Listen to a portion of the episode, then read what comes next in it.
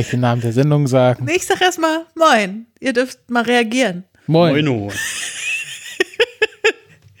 Eure liebsten Kultpessis sind wieder da, aber wir sind ein bisschen albern heute. Wir machen nämlich gar keine normale Kultpessimistinnen-Sendung dieses Mal. Erik, was ist denn da los?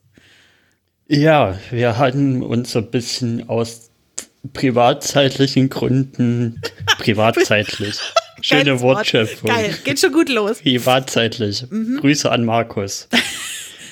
Und ja, entschieden, dass es, dass es da so ein bisschen enger wird bei einigen von uns diese Saison, äh, ja, diese Saison, ich werde immer noch voll im Fußball denken, gerade Ja. dies, dieses Jahr und deswegen gehen wir mal in der Hauptsendung ein bisschen zurück und machen die nur noch, machen die alle zwei Monate und die Filmklassiker haben ja komplett jetzt erstmal ein Jahr in die Pause geschickt.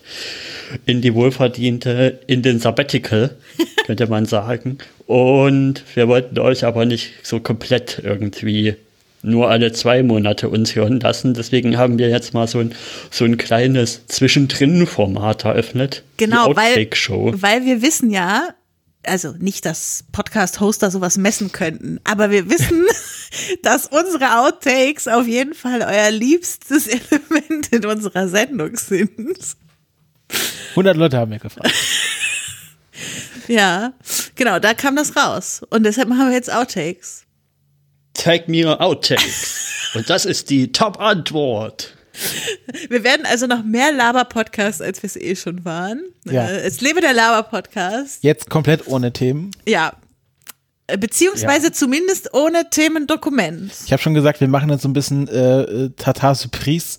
Jeder bringt so sein, sein Überraschungselement mit. Ich habe schon erfahren, das Überraschungselement wird das Element des Jahre, Jahres im Podcasting. 2021, jetzt geht's mit den Überraschungen los. 2020 hatten wir schon genug Überraschungen, jetzt geht's noch, steigern wir uns einfach Überraschung, Überraschung, Überraschung. Gewinne, Gewinne, hey, Gewinne. Überraschungsshow der Volksmusik. Hey, hey! Den Amigos. Mireille Mathieu. Oh Gott, Und- Erik, du bist zu gut darin. Wer war gleich noch der dritte? DJ Ötzi. Oh Gott. Und jetzt als Life is a Rollercoaster von äh, J.K. Rowling. Ronan Keating, Mann. Also Musik und du, das, das kannst du wirklich in die Tonne kloppen. Ja, und worauf ihr euch schon einstellen könnt bei diesem kleinen lustigen Format ist, dass, dass es da einiges an Abwechslung geboten sein wird. Also Wo wir werden wahrscheinlich vielleicht mal Gäste dabei sein oder wir werden irgendwelche Überraschungsrubriken für, füreinander machen. Also seid gespannt, was da noch kommt. Ja, ich würde gerne das Format nutzen, um erstmal mein Leid zu klagen. Ähm, wir nehmen ja heute auf am Tag der CDU-Vorsitzendenwahl.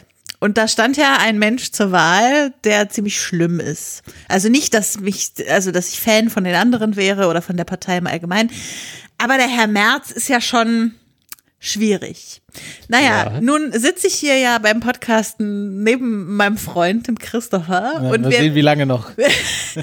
der hat neulich, also er, er hat mich verglichen mit März.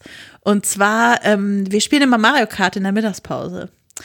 Ich werde genötigt. gerade. Nein, nein, nein, nein, nein. Das ist die perfekte Entspannung für die Homeoffice-Mittagspause, kann ich empfehlen.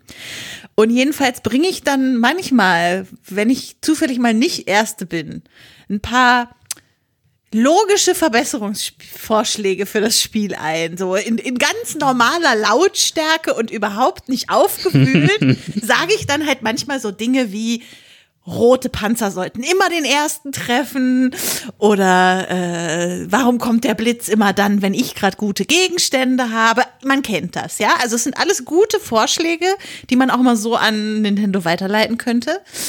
Und dann sagte Christopher zu mir, Das haben schon ganz andere versucht. Ver- Vorschläge an, nee, das sagte Christopher nicht Ja. zu mir, aber ähm, genau, Vorschläge weiterzuleiten. Auf jeden Fall kann man das ja trotzdem mal intern in der Beziehung so diskutieren. Und dann sagte Christopher zu mir, ich sei der Friedrich Merz des Mario Kart. Weil ich ein paar Verbesserungsvorschläge gebracht habe. Und ich würde jetzt gerne mal darüber sprechen, ob das Sinn ergibt oder nicht, dieser Also du Vergleich. musst, du musst mir aber zugestehen, das war eine prophetische Aussage. weil nach dem heutigen äh, äh Parteitag passt das noch viel mehr. Hat Hallo? Vorher gepasst. Weil ich so eine Loserin bin, oder was? Weil du immer gegen mich spielen willst, obwohl du immer verlierst. Also immer öfters. Und dann noch mit so gönnerischen Vorschlägen. Moment, Moment, gönnerisch bist du. Dein, dein, das war, das, das hatte schon, ich könnte Bundeswirtschaftsminister werden, eben der erreicht. Jetzt kommt, jetzt kommt aber die Frage, Becky, wann kommt, wann kommt dein Buch? Mit so Kapiteln wie das Mario Kart der Zukunft. Oh Gott. Mario Kart 4.0. Also ich, ich möchte noch mal als Gegenargument einbringen, dass ich ja Vorschläge gemacht habe, die den Schwachen bei Mario Kart helfen würden. Nee, die dir helfen würden. Ich bin aber in diesem Fall die Schwache. Ja, das ist so, wie Friedrich Merz sagt, er ist Mittelschicht. Du, du, du gräbst dir hier immer weiter ein Loch. Vielleicht schlage ich doch nicht vor, dass wir als feste Kategorien die Outtake-Show aufnehmen. Rebecca und Christopher diskutieren die wichtigen Fragen, die sie unter der Woche nicht geklärt gekriegt haben. Ich finde, ich finde, ich, also, ich kann, nur, ich kann äh, nur das wiederholen, was ich auch immer bei Mario Kart sage. I'm tired of winning. Also ich würde mich freuen, wenn die Hörenden da auch nochmal Meinungen einschicken würden zu diesem Thema. Obwohl man, also man meine sagen, spontane Meinung wäre ja, ja? Twitch-Stream, Let's Play Together, Becky und Christopher Mario Kart. Und Friedrich Merz. und Friedrich Merz als Überraschungsgast. Als Bowser. Wir sind schon laut beim Mario Kart spielen, das kann man nicht anders sagen. Oder als der kleine und König. Sehr vulgär. der, der, kleine König spielt immer eine Rolle. Mein neuester Lieblingsfeind ist der kleine König. Ah, mein neuester Lieblingsfeind ist aber Ludwig. Ich meine, wer heißt denn schon Ludwig? Ja. Ach, zu Ludwig habe ich ja Domtendo wissen, ne? Erzähl. Ludwig ist ja Domtendos Lieblingserzfeind in den, in den Super Mario Bros. Spielen.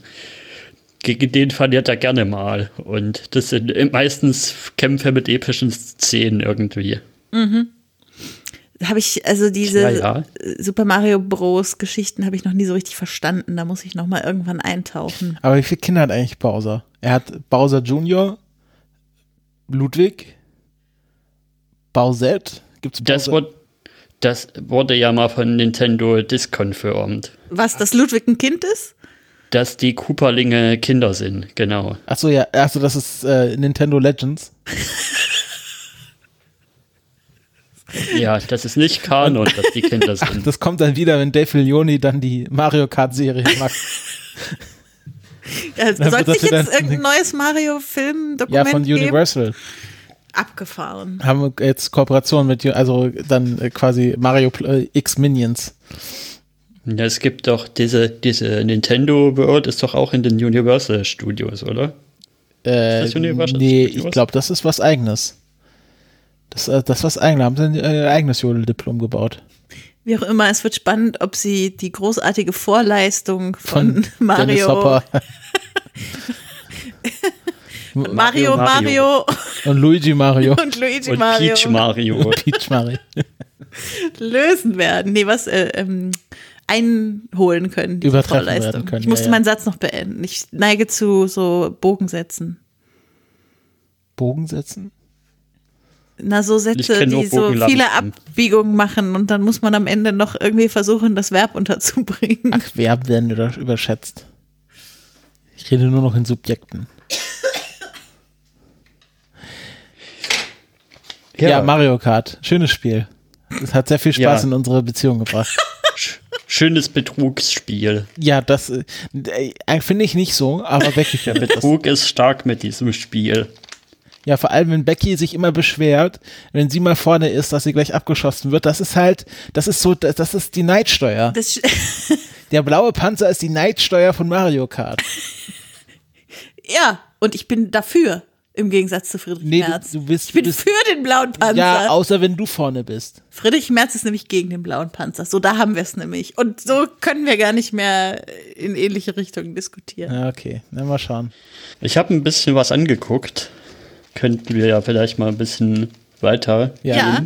schieß los. Und zwar, ich habe jetzt ja überlegt, bei Apple, ich habe ja schon die ganze Zeit jetzt Apple Musik gehabt. Und Ach, da noch Musik, ein bisschen ja? mehr Geld reinzustecken pro Monat und das zur Apple One oder wie auch immer dieser Gesamtdienst heißt, aufzubessern, ist ja jetzt auch Apple nicht so weit entfernt. Deswegen habe ich jetzt auch noch Apple TV Plus jetzt und habe da jetzt zwei Sachen schon mal angefangen. Nämlich, und ihr könnt dann entscheiden, worüber ich als erstes rede. Ted Lasso Ja! und ähm, diese Sendung hat so einen extrem komplizierten Titel. Also Apple und Titel sind ja manchmal irgendwie The World at Night in Color. Aber ich glaube, wir gar wollen nichts. über Ted Lasso hören. Erstmal Ted Lasso. Die wichtige Frage ist, bist du schon bei der äh, Let It Go Folge gewesen? Ich, ich war jetzt zuletzt bei der. Ich habe fünf Folgen gesehen. Okay, nein, dann kommt die jetzt. Ich kann mich nicht mehr dran erinnern. Let it go. Also, Und ich hatte ja erst so ein bisschen, hatte ja erst so ein bisschen Bedenken bei dem ganzen Setting, dass da so ein Ami nach Großbritannien kommt und der eigentlich Footballtrainer ist und dann Football trainiert, also Soccer, Football und dass das Ganze irgendwie so Fremdschämen-humorig werden würde oder so, ja, Humor auf Kosten von den Personen zu machen. Aber das ist es zum Glück nicht, sondern es ist sehr, ja, ich würde es tatsächlich irgendwie so wholesome in Richtung vergleichen vom Humor her wie Brooklyn 99 irgendwie. Ich habe es in meiner Jahres-Top 15 der Serien als Wholesomeness die Serie bezeichnet. Also ich bin da ganz mit dir auf einer, auf einer Welle. Und ich glaube, das, was du beschreibst, haben total viele äh, durchgemacht, die die Serie geguckt haben. Dass sie am Anfang dachten, ah, ich weiß nicht so recht dieses Setting. Entweder weil sie sich selber nicht für Fußball interessieren oder weil sie Angst hatten vor den Fremdschämen-Momenten wie du. Und am Ende mussten sich alle einfach diesem Charme ergeben. Was soll man denn auch machen? Also es ist halt Ja. einfach so schön.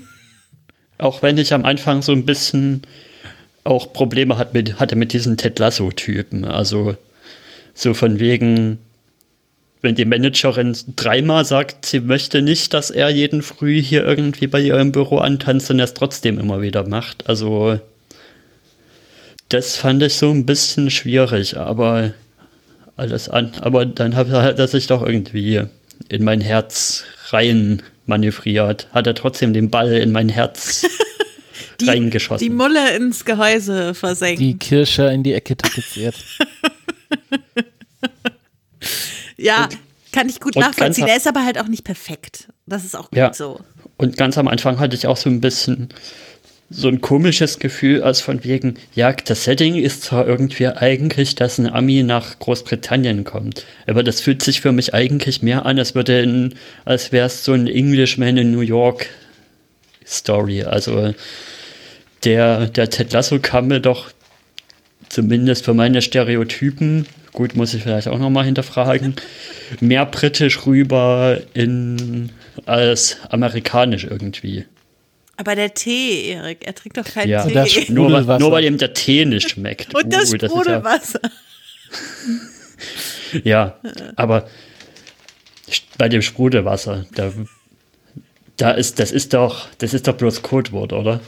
Das Sprudelwasser, das ist doch eigentlich was ich glaub, anderes, Ich glaube, oder? die Amis trinken tatsächlich nicht so viel Wasser mit Kohlensäure. Das ist, das ist für die kein Konzept. Das ist, äh, die trinken halt viel so Cola und andere Sachen mit Kohlensäure, aber Wasser mit Kohlensäure, Ich finde es das Geilste überhaupt. Wasser mit Kohlensäure ist, ist so ein perfektes Getränk. Schön viel Sprudel rein hämmern und dann, schön Sprudelballern am Morgen. ja, Und was ich so, so genial finde irgendwie, sind diese Szenen mit Keely und der Managerin. Ja. Also diese, diese Appreciation, die die Keely hat und dieses unein, na, wie sagt man denn? Uneingeschränkte irgendwie hinter einer Person stehen. Ja, das finde ich sehr toll. ja, ja, voll. Sag mal, Erik, blätterst du eigentlich im Hintergrund in irgendeiner Zeitung, Das während sind du mit uns das- podcastst? Das ist seine ja, eine Tagesschau, da hat er seine Notizen drauf und die muss immer. ich habe meinen. Blog mit, wo ich meine Themen drauf geschrieben habe. Ja, die kann ich mal aus der Hand legen. Ja, schön, Erik da schön die Zeit vor sich.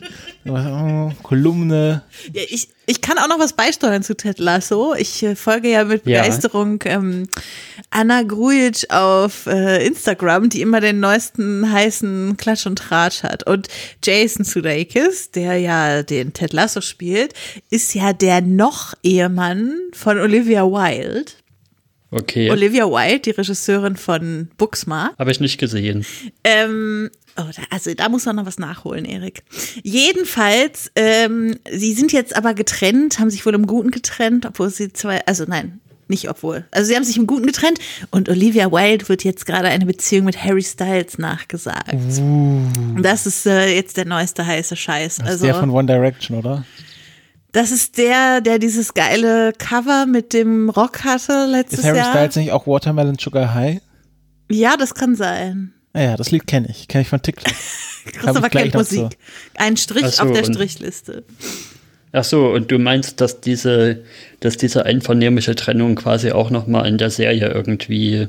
Es passt thematisiert ja ein bisschen. Es passt Ja. ein bisschen, ja, zu Sachen, die auch in dieser Serie passieren. Da äh, habe ich zumindest, als ich das dann bei Anna gelesen habe, gewisse Übereinstimmungen wahrgenommen.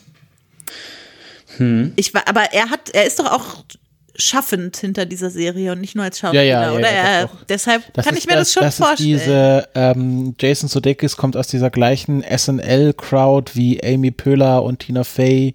SNL heißt Saturday Night Live. Das ist da so ein bisschen die Heute-Show von Amerika. Nee, das stimmt nicht. Das ist viel besser. Ja, also Mit Abstand. das ist halt so eine Truppe, Keinen also alles, was so 30 Rock ist, Parks and Recreation. Und da merkt man auch schon, das geht viele auch in die gleiche Richtung. Äh, Da, da kommt Jason Sudeikis auch her, war ja teilweise auch, glaube ich, in beiden Sendungen mal zu Gast. Ähm, und äh, das merkt man schon deutlich, dass, dass das in eine Richtung geht.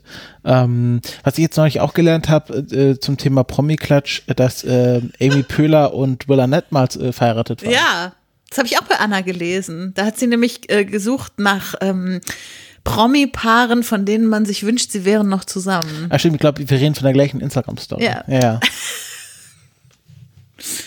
ja. Die waren auch mal verheiratet und äh, sollen auch ein gutes Paar gewesen sein.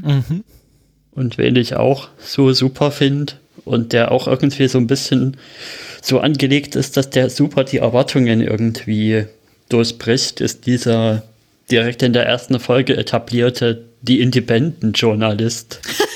der ist so total schickimicki und shishi und mm, ich, bin der, Äh, ähm, äh, ich bin der investigative Journalist mit meiner tollen Haartolle. Und dann kriegt er seine Folge und man merkt so, dem ist doch eigentlich auch nur an dem Verein gelegen. Und Trent Krim, The Independent. Trent Grimm, genau. Der Profi-Journalist. ich als Journalist. Das ist das, was, was Cold Mirror mir ins Gehirn gebrannt hat, diesen Satz. Ich als Journalist. Und dann rede ich noch mal kurz über diese andere Serie. Ja, bitte, noch nie die davon ich noch gehört. angefangen habe. Das ist eine ziemlich coole, man könnte sagen Tech-Demo, weil wir haben ja mittlerweile so Kameras, die mit ziemlich wenig Licht auskommen. Und Apple hat da halt so eine Naturdokumentation gemacht damit. Ich glaube, es gibt sechs Folgen, zwei davon habe ich schon gesehen, wo sie halt so filmen, was machen denn so Tiere in der Nacht? In der ersten Folge geht es so um so um Löwen und wie wird eben die, die, die, die Löwenmutter begleitet, wie sie in der Nacht auf die Jagd geht und auch noch aufpassen muss, dass den Kindern nichts passiert und so. Und in der zweiten Folge geht es um so kleine, um so kleine nachtaktive Äffchen, wo ich schon wieder den Namen nicht mehr parat habe. Tapire oder so, also diese wirklich so mini kleinen. Keine Affen. Ich wollte gerade sagen, Tapire haben sind so doch so, Schweine. sind ein bisschen sehen aus wie Ameisenbären mit so einer längeren Nase. Nee, dann, Meinst du Lemuren? die sehen auf alle Fälle so aus, so wie, so sind, sind so Klammeräffchen und haben so große Augen. so wie bei Pippi Langstrumpf. Ach, Die du meinst sehen so ein die bisschen- mit den ganz großen Augen? Ah, wie heißen die? Die sehen so ein bisschen aus wie, wie pelzige Baby-Yodas. Pelzige, äh, so sehen alle Tiere aus in, in einem Stadion. Na, ist ja auch egal. Also auf alle Fälle, ja, Geschichte. Und was für mich die Serie noch aufwertet, ist der Audiokommentar. Der wird nämlich gesprochen von Trent Grimm, The Independent. Meine Notizen ziehen. Die wird nämlich gesprochen von dem Loki-Darsteller von Tom Hiddleston. Und er macht da einen sehr guten Job damit, das irgendwie Ach, zu meinst erzählen. du, meinst du Kobold-Markis? Das kann sein. Ja, das sind die, das sind die Affen mit den riesigen Augen. Oh ja, die sind ja süß. Ja, genau. Sehr gut. Christoph hat's rausgefunden. Yay. Die heißen auf Engl Englisch eben anders und dann Ich finde übrigens die äh, Baby was Yoda mit Englisch heißen? die Baby Yoda mit Fellbeschreibung trifft's ganz gut. Ja, schon. Ja. Aber das ist halt bei allen Tieren so. Äh, Also alle Affen sehen aus wie Baby Yoda mit Fell. Ähm, wo wir gerade bei äh, Technik, äh, Wunder der Technik sind. er wollte noch über Tom Hiddleston reden. Achso, ich, äh, dann, Nee. sag, aber wie heißen Ich- die jetzt auf Englisch? Ich wollte nur erwähnen, dass ich das Targier, genau, stimmt. Dass ich das so toll finde, wie er das kommentiert und freue mich auch auf die nächsten Folgen. Es ist halt eine wirklich, ich finde es ist eine wirklich schöne, eine wirklich schöne Naturdoku und eben mit diesem Kniff, dass man jetzt mal einen Einblick in die Natur hat, den man vielleicht davor noch nicht so haben konnte, weil die Kameras das noch nicht konnten. Und du kannst ja auch nicht irgendwie in der Nacht mit riesen Beleuchtung irgendwie, da kriegst du ja auch nicht das echte, das echte Verhalten der Tiere dann irgendwie ja, aufgenommen. das ist, das ist auch so schade, weil wir so viele Kobold-Markis hier im Innenhof haben. Sieht man nur nicht, weil die nur nachts rauskommen. Und dann macht man das Licht an. Und dann sind sie alle weg. Die, die großen Schau, äh, wie heißen die, Scheinwerfer, die bei uns im Innenhof installiert sind, mit denen man am Tiere beobachten kann. Und am Ende der Folge machen sie auch, zumindest in den ersten beiden Folgen, haben sie immer noch so ein kurzes Making-of gemacht, wo sie dann eben bei der zweiten Folge wirklich erzählt haben, sie mussten eben warten, bis der Mond aufgeht, dass es, dass sie genug natürliches Licht halt hatten, um dann arbeiten zu können und wie dann ein Team auf dem Boden quasi die Tiere verfolgt haben und ein Team, was im Baum geklettert ist und da irgendwie versucht hat, die Tiere zu finden und genau. Das war doch schon recht spannend. Ich würde aber jetzt mal noch die Frage stellen wollen, was will ich denn noch so gucken auf Apple TV Plus? Nichts. Also, nein, nein, nein, so kann man es nicht sagen. Also, Ted Lasso wäre mein erster Tipp gewesen, das guckst du jetzt schon. Äh, bei mir ganz oben auf der Watchlist, habe ich aber selber noch nicht gesehen, steht noch hier Wo Wolf Walkers, äh, der Ah ja. äh, von Jan Zwangsdemokrat, liebe Grüße, als bester Film aller Zeiten bezeichnete Animationsfilm mit irischen, ähm, mythischen Einflüssen und so. Ja, den würde ich auch noch gern schauen. Ähm, ich habe ja den Vorgänger The Secret of Kells oder den Vorvorvorgänger Secret of Kells mal gesehen. Ähm, und äh, ja, das ist so sehr schöne Animation, die so ein bisschen rausfällt aus diesen klassischen westlich oder asiatischen Stilen, sondern so ein bisschen eine eigene Idee verfolgt. Und also was immer noch, also kann ich auch noch nichts drüber sagen, aber so wenn mal Zeit ist, könnte man auch noch mal For All Mankind anfangen, Ja. finde ich. Ja, Also da, also so Leute, von denen ich glaube, dass deren Geschmack meinen Geschmack äh, zumindest ähnelt, die mögen das. Und ich würde auch gerne noch mal einfach so, weil mich interessiert, was die Prämisse dieser Sendung überhaupt ist, in Servant reinschauen. Dieser ähm, von M. Night äh, Shyamalan gemachten. Serie, wo ich das Konzept einfach nicht verstehe, obwohl ich schon gelesen habe, worum es geht. Und ähm, dann, aber auch nur, wenn ich wirklich viel Zeit habe, würde ich mir auch noch mal diese Dickinson-Serie anschauen, weil ich einfach die Person spannend finde und spannend finde, was man über eine Dichterin sagen kann, die im größtenteils ihres Lebens allein in einem Zimmer gesessen hat und die Gedichte geschrieben hat. Und die soll auch ein bisschen queer sein, die Serie. Ja, ja. Habe ich ja. auch Gutes aus so von so Leuten gehört, die gerne queere Serien gucken. Ähm, und vielleicht will ich noch mal, also ich bin ja eigentlich nicht so ein Doku-Typ, aber so ein bisschen Ewan McGregor beim Reisen zugucken, vielleicht Ja. mache ich das auch noch Wie mal. er die Otter beobachtet. Also es gibt ja da diese, so, wo Ewan McGregor auf dem Motorrad durchs dem Land fährt. Elektromotorrad. Entschuldigung, auf dem Elektromotorrad durchs Land fährt und sich die Natur anschaut und Dinge beobachtet und Ewan McGregor ist so. Ich glaube, da könnte ich vielleicht auch Spaß dran haben. Also ich kann auch noch mal erwähnen, Ewan McGregor ist der Hauptmensch in dieser Serie und er spielt Ewan McGregor, ja, wer durchs Land reist. ja, Wo wir gerade bei Ewan McGregor sind, ich glaube, das ist Ewan McGregor in seiner Version von Kessler unterwegs, oder wie hieß die Serie nochmal? Kessler Wo. Kessler halt unterwegs ist. Kessler trifft Ewan McGregor. Ich dachte jetzt gerade, du hast Tesla gesagt, weil er auf einem E-Motorrad Nee, unterwegs ist. Kessler, Michael Kessler. Ihr wisst schon. Ja, ja. Der, der ist Face-Double von Jimmy Tweetboy. Grüße, Henning. Ja, äh, wo wir gerade über Ewan McGregor waren, ich finde das ein guter Punkt, um äh, auf das Hauptthema dieses Jahres zu kommen, nämlich Star Wars. Wir arbeiten nämlich antizyklisch. Dieses Jahr ist äh, keine größere Star Wars-Film geplant, je nach, äh, jedenfalls nach offiziellen Angaben.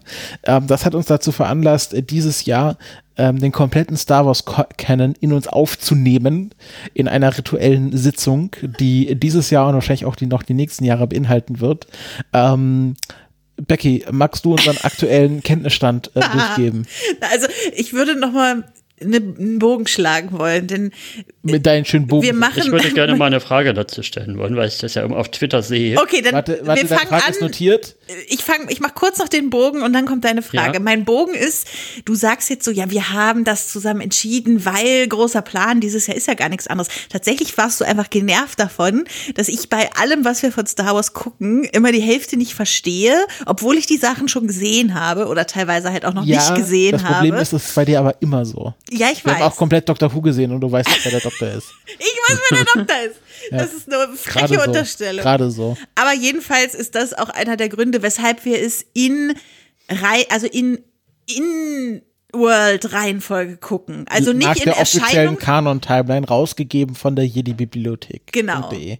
Ähm, da, Genau, da, das wollte ich fragen. Genau, wir verfolgen quasi das Ziel, ähm, den Content nicht nach Erscheinungsreihenfolge zu gucken, sondern eine Sache nach der anderen, wie sie passiert ist, was gerade jetzt, wo wir bei Clone Wars sind, zu wirklich lustigen Dingen führt, weil Clone Wars als Serie äh, relativ, also es gibt so Staffeln, die gehen von der ersten bis zur letzten Folge, aber manchmal springt man auch aus Staffel 4 plötzlich wieder zu Staffel 1, Folge 15. Ich habe das Gefühl, Staffel 1 bis 3 sind ziemlich durcheinander und dann ab Staffel 4 ist es dann sehr chronologisch geworden. Genau. Und ich freue mich schon auf Staffel 7, weil die letzten vier Folgen von Staffel 7 spielen ja quasi parallel zu Episode 3.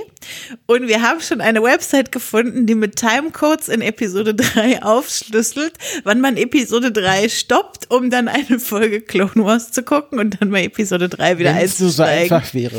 Da springt man teilweise in Minutenschritten zwischen verschiedenen, also da ist dann so, okay, jetzt schaust du eine Minute Klo- äh, Episode 3, um dann die gleiche Szene nochmal eine Minute lang in Clone Wars von der anderen Seite zu sehen.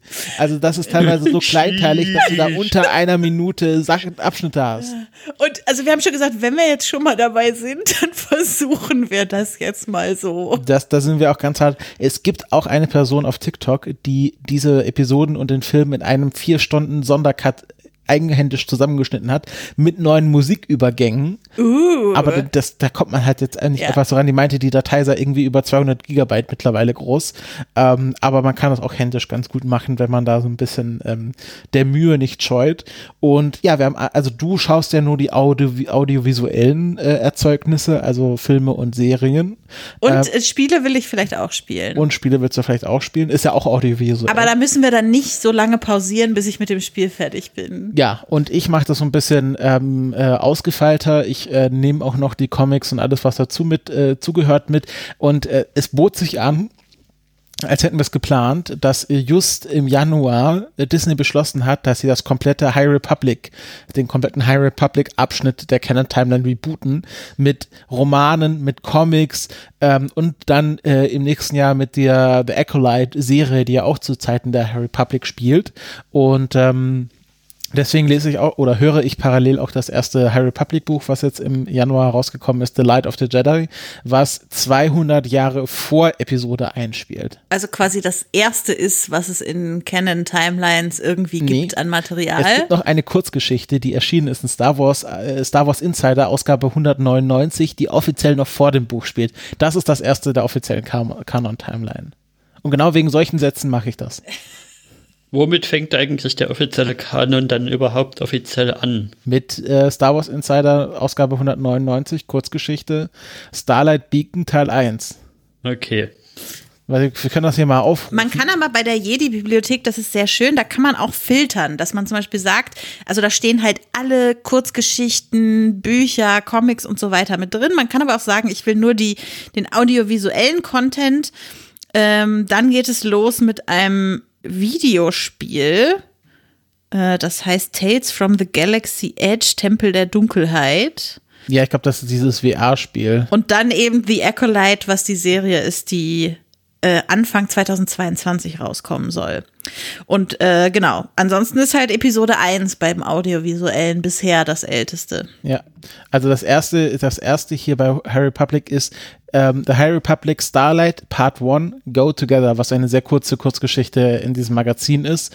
Und dann kommt The High Republic Light of the Jedi, was der erste Band einer dreiteiligen Romanreihe ist, wo es um ähm, ja die Jede der Hohen Republik, also vor 200 Jahren geht, wo die Republik noch richtig geil und kräftig und mächtig war. Richtig witzig ist, die Frau auf dem Cover, die so einer der Haupt-Jedi ist, Ava Chris. sieht einfach eins zu eins aus wie Jodie Whittaker als Dr. Who.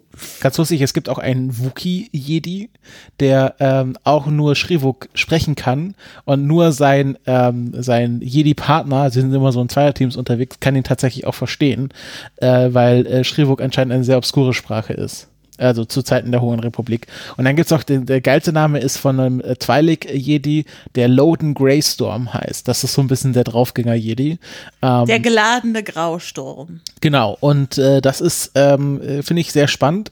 Ist so ein bisschen äh, so eine Geschichte, die so mehrere, also in so mehreren Handlungssträngen erzählt wird. Und äh, wenn man sich mal überlegen, also wenn man sich äh, vorstellen möchte, in welchem Aufwand jetzt hier Disney dieses äh, High Republic Universe äh, gelauncht hat, es kam gleichzeitig der Roman raus, dann ein Young Adult Roman, The High Republic Into the Dark, ähm, was parallel zum Roman spielt. Und dann gibt es noch einen Jugendroman, The High Republic A Test of Courage, was auch parallel zum Roman spielt. So, dann kann, kann quasi Spaß für die ganze Familie. Kann also die 10-Jährige, die 15-Jährige und die Mutter können alle ein Buch lesen und sich dann gemeinsam über die Sachen Genau. austauschen. Und es gibt noch The High Republic ähm, Reihe 1, There is no Fear, eine Comicreihe, die an das Ende vom ersten Roman schon anknüpft. Also da entsteht gerade viel, aber wir sind ja jetzt hauptsächlich erstmal bei den Sachen, die es schon gibt. Genau, genau. Und ähm, ich habe das auch alles äh, feinsäuberlich in ein Google Sheet übertragen, wo Natürlich, ich dann das, Christopher van der Meyen. wo ich das abhaken kann. Ähm, es gibt in der offiziellen Kanon-Timeline, wenn man alles mit reinnimmt, 694 Einträge. Ähm, was, äh, was natürlich auch sehr viele Comics und so äh, äh, beinhaltet. Wenn wir jetzt mal, wir können ja mal rausfiltern, wo kann ich das dann machen? Äh, Medien.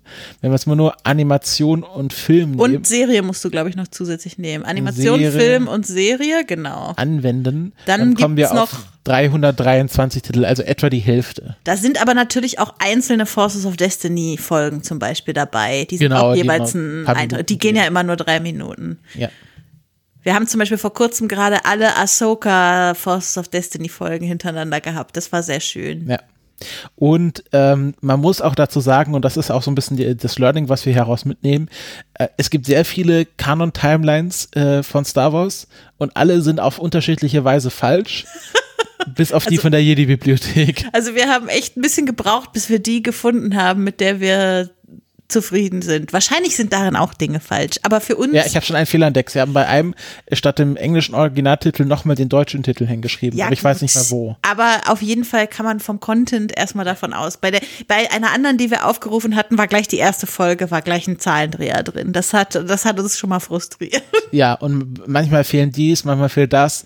Ähm, also das ist doch hier wirklich sehr, sehr gut. Und ich habe mir auch parallel, äh, habe einen Ralf gepullt und mir auch die, das Visual, Visual Dictionary geholt, natürlich als EPUB, weil ich ja kein ähm, Also doch, Steinzeitmensch doch bin. kein Ralf. Ich habe so einen halben Ralf gepult. Ein Ra.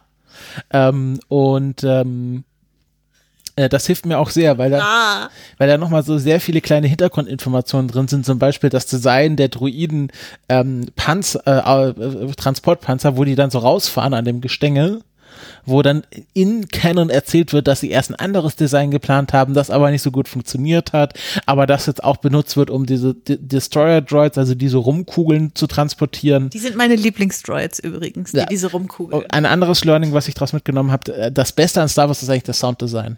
Also das ist wirklich so gut, nicht nur was die Seismic Charges angeht, sondern alles andere. Da gibt es so viele geile Sounds drin, von Blaster Sounds, von Raumschiff Sounds, ähm, dass man sich da gar nicht satt hören kann dran. Ja, das kann ich mir vorstellen. Aber dass du so ein, so ein Coffee Table Book Ist es als ja, EPUB Es ist- liest, es ist, ja ist- schon irgendwie. Es ist ja für mich kein, es ist, es ist für mich ein Werkzeug. Also für mich ist das nichts, was ich mir irgendwo hinstellen möchte, sondern das ist für mich ein Nachschlagewerk, wo ich mir nochmal einzelne Informationen gezielt raushole. Und wenn ich es als Werkzeug nutzen möchte, dann möchte ich es auch gerne in der Form haben, in der es am besten bedienen kann, nämlich als ähm, EPUB, was man äh, gegebenenfalls auch durchsuchen kann, was man schön auf dem iPad nebenher offen haben kann. Ähm, Aber dann hast du es noch nicht groß als hoch, fein auflösenden Print. Das ist, also ich glaube, Print ist es auch nicht größer aufgelöst, du kannst nur, ni- nur nicht so nah ranzoomen. Hm, okay, ich bin skeptisch, aber gut, wenn man so ein Coffee Book Table nicht haben will, wie Brit gerne mal, die wird da vertauscht. Aber ich finde Coffee Book Table beschreibt das Ding tatsächlich besser als Coffee Table Book, weil da denkt man, das ist so ein kleines hier, liegt ja auf dem auf dem Coffee Table, aber nee, das ist ja, oh, das ist ja wirklich so ein, so ein Riesenteil. Das ist ja wirklich fast wie so ein Tablett. Ja, und deswegen, ähm, äh, da, äh, ich sag mal was Ketzerisches, aber äh, ich habe diese Bücher, um damit zu arbeiten und nicht um damit anzugeben. Uh, Ja. Tiefschlag, Nee, coming in Tiefschlag. hot. Coming in hot! Nice. Ja, also ihr seht, äh, liebe Hörende, selbst in diesen komischen Outtake-Folgen hier lassen wir euch mit Star Wars nicht in Ruhe. Wieso, wann haben wir die denn das letzte Mal mit Star Wars behelligt? Na komm, die müssen schon immer viel Star Wars bei uns hören. Also das ist, ist Star Wars ist mittlerweile, da, also man kommt dann auch so in so ein, in so ein Mindset rein, wo man einfach sehr, sehr viel über Star Wars nachdenkt. Ja, das stimmt einmal. wirklich. Also da, wir gucken wirklich, also wir sind jetzt gerade mitten in Clone Wars. Wir gucken jeden Abend, ich Fünf. sag jetzt mal, ach, mehr. Ich würde eher sagen, so sieben Folgen im Schnitt Clone Wars gucken wir gerade jeden Abend. Und wenn man das wirklich so zwei Wochen durchballert, Dann, Äh, dann, dann entstehen da neue Verbindungen im ja. Kopf. Und das ist aber gut, weil Ja. dafür mache ich das ja. Ja, das ist der Deep Dive. Ich habe auch noch was auf Disney Plus, wenn ich direkt weitermachen Erzähl. darf. Hau rein. Und zwar, ja, wir können ja dieses Format auch nutzen, um so einen ersten Eindruck zu machen, denke ich mal. Na Oder habe ich mir überlegt. Und deswegen würde ich das mal direkt mal machen wollen und den ersten Eindruck zu den ersten beiden Episoden, die gestern erschienen sind, von WandaVision zu besprechen. Ah. Habt ihr auch schon gesehen, oder? Natürlich, haben wir sofort geguckt. Ja. Und ich finde ja diese Serie, also die ersten beiden Folgen, ich fand das irgendwie vom, also dieses Konzept, ich habe mich die ganze Zeit gewundert, was, was soll das jetzt sein und irgendwie so auf Oldtimesy Sitcom gemacht und dann bei der zweiten Folge ist es mir schon ein bisschen klarer geworden, dass sie scheinbar irgendwie durch die Epochen gehen und immer wieder Sitcom-Hommages machen oder wie ist das zu verstehen? Also durch die Epochen, wie kommst du darauf, dass sie durch die Epochen gehen? Weil sie auf eine andere Sitcom referenzieren, meinst du, die in, Ja. aus einer Weil anderen sie jetzt Epoche in der kommt? zweiten auf eine modernere referenziert haben. Und am okay. Ende sind sie auch farbig geworden und wieder moderner. Ah, okay. Also so da, das, äh, den Schritt habe ich noch gar nicht gemacht. Ich bin jetzt eher, ich habe mir von Christopher schon alles erzählen lassen, was das äh, Subreddit so hergibt an Theorien, ob das jetzt et- eine Welt ist, die Wanda selber erschaffen hat oder die jemand anders erschaffen hat, um Wanda darin gefangen zu halten oder Das Theoretisieren können wir ja dann noch später machen. Ich will erstmal bloß über, über das generelle Setting, wie ist die Serie so aufgemacht, reden. Ja, aber ich, also ich glaube, ich kann ohne Theoretisieren nicht über die Serie sprechen, weil das erste, was ich äh, hatte nach zwei Folgen, war, also der erste Satz, den ich sagte, war, ich glaube, das ist so eine Serie, wenn die vorbei ist, muss man die gleich nochmal gucken, wenn alles revealed ist, dass man dann nochmal sich angucken kann, welche Hinweise in Richtung Reveal die ganze Zeit schon gelegt wurden. Also ich glaube, das ist eine Rätselserie, bei der wir die ganze Zeit nach Hinweisen suchen müssen beim Gucken. Ja. Ja, es gab ja in den Schwarz-Weiß, in beiden Schwarz-Weiß-Folgen gab es ja schon immer diese, diese Farbeinsprengse, die irgendwie komisch sind. Mhm. Der Hubschrauber, auch das diese, Blut.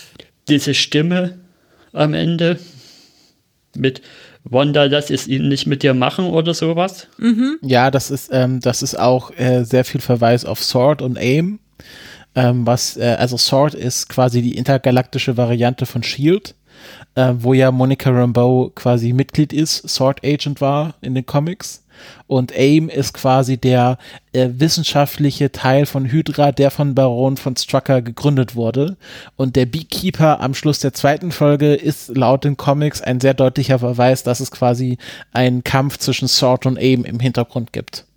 Ähm, mein Hot Take ist irgendwie aktuell von dem, was ich auch so ein bisschen irgendwie, glaube ich, im Trailer-Material schon gesehen habe, dass es hier quasi alles so ein bisschen ist wie in äh, diesem Hörspiel von, von der von der Geschichtenkapsel mit dem mit dem ähm, Engel der Verlorenen. Ah. Ja. Dass das alles quasi mehr oder weniger in Wanders Kopf stattfindet oder zu dem Moment, als Thanos den Mindstone zerstört. Mhm. Und Moment, Thanos zerstört nee, doch nicht den Mindstone. Er zieht ihn auf. Sie zerstört ihn selber Ach, und dann dreht ihn. er die Zeit zurück und äh, er nimmt ihn sich. Stimmt. Er braucht ihn ja für seinen Handschuh aber sie zerstört ihn ja. Genau. Und dass sie da in dem Moment quasi mit ihrer Magie irgendwie versucht, so eine alternative, alternative Timeline-Bubble aufzumachen, um das Leben quasi mit, mit ihm durchleben zu können. Ja, das also. Und das wird dann als, das wird dann über dieses Sitcom-Element irgendwie dargestellt, wo dann immer mehr die Realität dann einbricht und sie das nicht mehr länger aufrechthalten können wird. Genau, und jetzt ist halt die Frage, die anderen Leute, die in der Sitcom drin sind, sind das auch alles reale Leute, die eine neue, einen Sitcom-Charakter gekriegt haben, sozusagen? Und wenn ja, wer sind die realen Leute, die dahinter stecken? Also, ähm, Genau, da gibt's ja so einige Ideen schon, was das sein könnte. Es gibt ja auch noch Ralph, den Mann von der Nachbarin, der bis jetzt noch nicht zu sehen war. Wo vermutet wird, dass das Mephisto ist, ja. die Marvel-Version vom Teufel. Also da, da gibt's glaube ich, noch einige äh, Dinge, die quasi darüber hinausgehen, dass es nur eine Welt ist, die Wanda sich selber malt. Also entweder werden ihr die Leute da reingeschickt oder hat sie die da aus Versehen oder mit Absicht selber mit reingezogen. Und was machen jetzt diese verschiedenen Agencies im Hintergrund? Hintergrund? Ist deren Agenda, dass Wanders Welt wieder zusammenfällt oder wollen die, dass Wanda ihre Welt aufrechterhält? Also was, was steckt da alles hinter? Und also ja. die aktuelle Theorie ist, ist, dass Wanda mit Mephisto einen Deal gemacht hat, also einen Deal mit dem Teufel und er quasi ihr die Fähigkeit gegeben hat, diese Parallelwelt zu erschaffen und dass das dann wieder in äh, Doctor Strange 2 Multiverse of Madness reinspielt, dass sie quasi, dass quasi Mephisto der große Gegner in äh, Doctor Strange 2 ist, weil es ja schon angekündigt wurde, dass es eine Verbindung zwischen Wonder Vision und Doctor Strange 2 geben soll. Ja, genau, das ist für mich nach den ersten beiden Folgen auch irgendwie das größte Rätsel, wie das Ganze dann in WandaVision, äh, in, in Doctor Strange Madness reinpasst. Und da, da, davon kennt man ja auch schon Bilder mit ihrem Kostüm und so. Und hier sieht es ja eher so aus, als würden die beiden mit diesem Leben eigentlich gar nichts mehr zu tun haben wollen und so abgeschlossen, abgeschieden ihr privates Leben führen. Ganz am Anfang habe ich auch gedacht, dass das dass das Ganze vielleicht eher so zu kurz nach, eher mehr Richtung nach Civil War spielt. Also ich glaube, sowas kann man jetzt aktuell noch gar nicht sagen. Also ich glaube, da müssen wir noch abwarten, bis wir mehr Folgen gesehen haben. Es kommen jetzt ja noch sieben Folgen. Jede Woche eine. Genau. Also ja. neuer Serienfreitag. Und bei den Konzept bin ich auch gespannt, welche Sitcom-Arten sie noch aufgreifen. Ob sie irgendwann mal so eine How I, äh, ja, How I Met Your Mother mäßige Sitcom ja, aufgreifen, ich glaub, ich glaub, in das Zeitalter reingehen oder ähm, na, Tour in the Halfman und sowas, also welche verschiedenen Spielarten von Sitcom sie noch aufgreifen. Aber davon sind wir jetzt noch weit weg. Also ich glaube, es kommen erstmal so 70er und 80er Jahre Sitcoms und äh, ich glaube so modern, dass wir so Sitcoms sehen, die so äh, mit den modernen Sitcoms äh, einhergehen. Äh, ich glaube, das wird King of Queens, ist das auch schon zu modern oder? Ja, ja, das ist ja alles 2000er. Das ist ja. Wer ist ja der Boss? Ja, ja, wer ist hier der Boss und, und Cheers und so, das könnte. Unter einem Dach. Genau, Full, Full House, das könnte eher in die Richtung gehen. Hier, äh, hör mal, wer da hämmert. ja, ja, mit Vision, das kann ich mir gut. Ich finde Paul Bettany fantastischer Schauspieler. Oh Gott, der ist so witzig. Ja. Wie witzig der mhm. ist einfach. In die, wie er diesen, äh, also es, er spielt ja so ein bisschen da den betrunkenen Zauberer in oh, der ja, zweiten so Folge. gut. Oh ja. Meine Güte. Also, das ist, musst du erstmal können. Und wie sie den Twist machen, die Nicht-Magie durch Magie nicht magisch wirken zu lassen. Ja, sehr gut. Ist mega. Ja. Ja. Also ich, äh, ich, ich war gestern Abend richtig hyped, als es dann losging und ich wusste, oh, jetzt kommt Marvel-Content. Ich merke richtig, äh, ich bin, es hat mir sehr gefehlt letztes Jahr. Also ich merke, mir hat das Jahr sehr gut getan, dass es, dass es dann doch nichts gab irgendwie, weil die Flamme ist bei mir wieder heiß. Hot, coming in hot. hot coming in hot. Ja, ich bin, ich bin auch schon sehr gespannt. Generell, ich habe das Gefühl, es wird ein sehr gutes Jahr auf Disney Plus.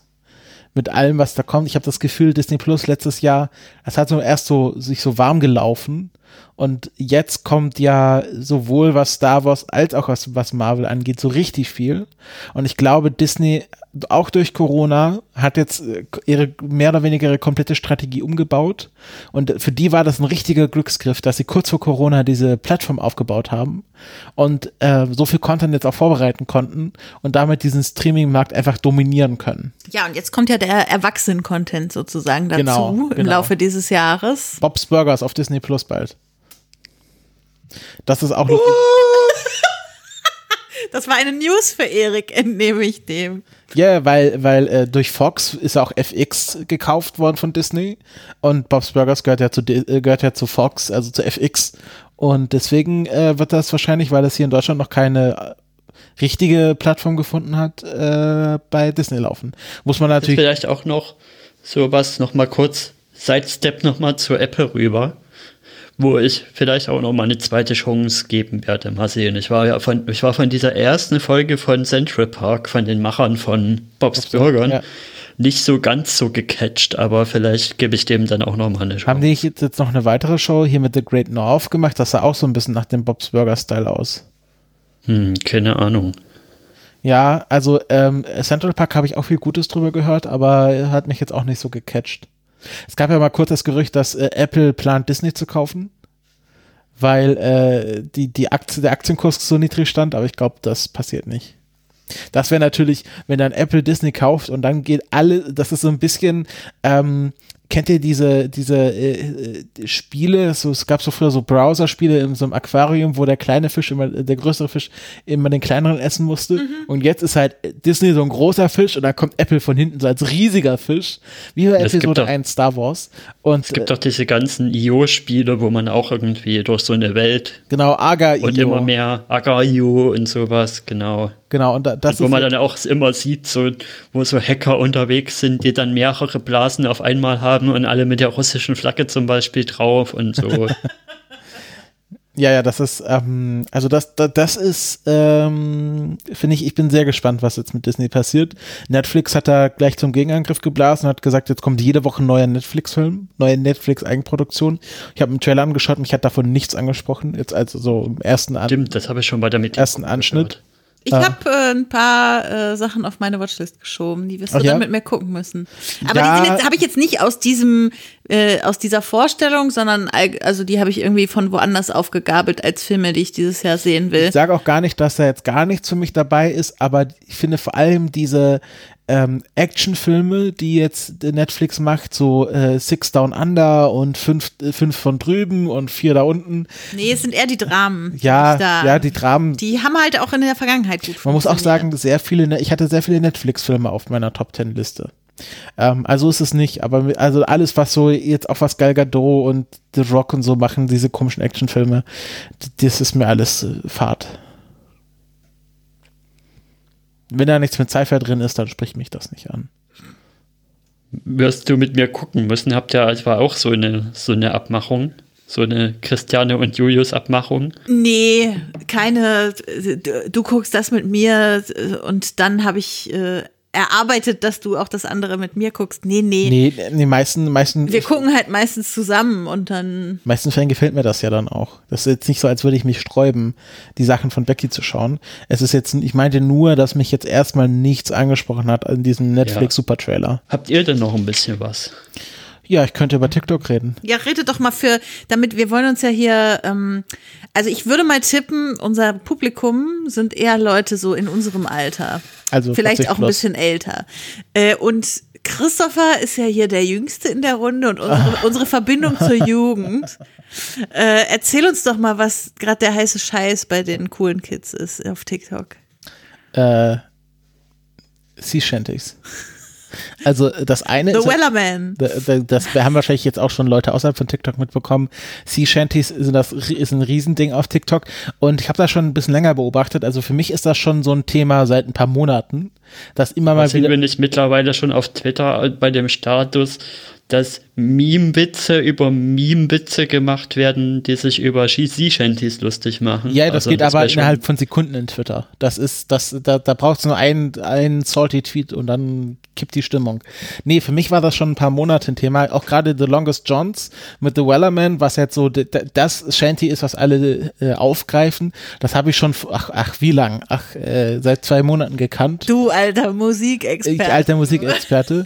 Und ähm, ich finde das ganz lustig, weil jetzt gibt es auch, und das ist, trifft mein Sweetbot, Star Wars Shanties, wo Leute existierende Sea Shanties auf ähm, Sachen aus Star Wars umdichten. Leave her, Obi, leave her zum Beispiel über Obi-Wan Kenobi und Satine. Ja, also werden wir mal verlinken, habe ich vertwittert. Ähm, äh, das ist, das, das trifft mich, das ist, das ist mein Sweet Spot. Aber was jetzt richtig neu ist, Lass ist, mich raten. also wenn du darauf kommst, das Nein. Musical Shanties. äh, gibt's bestimmt, aber nein.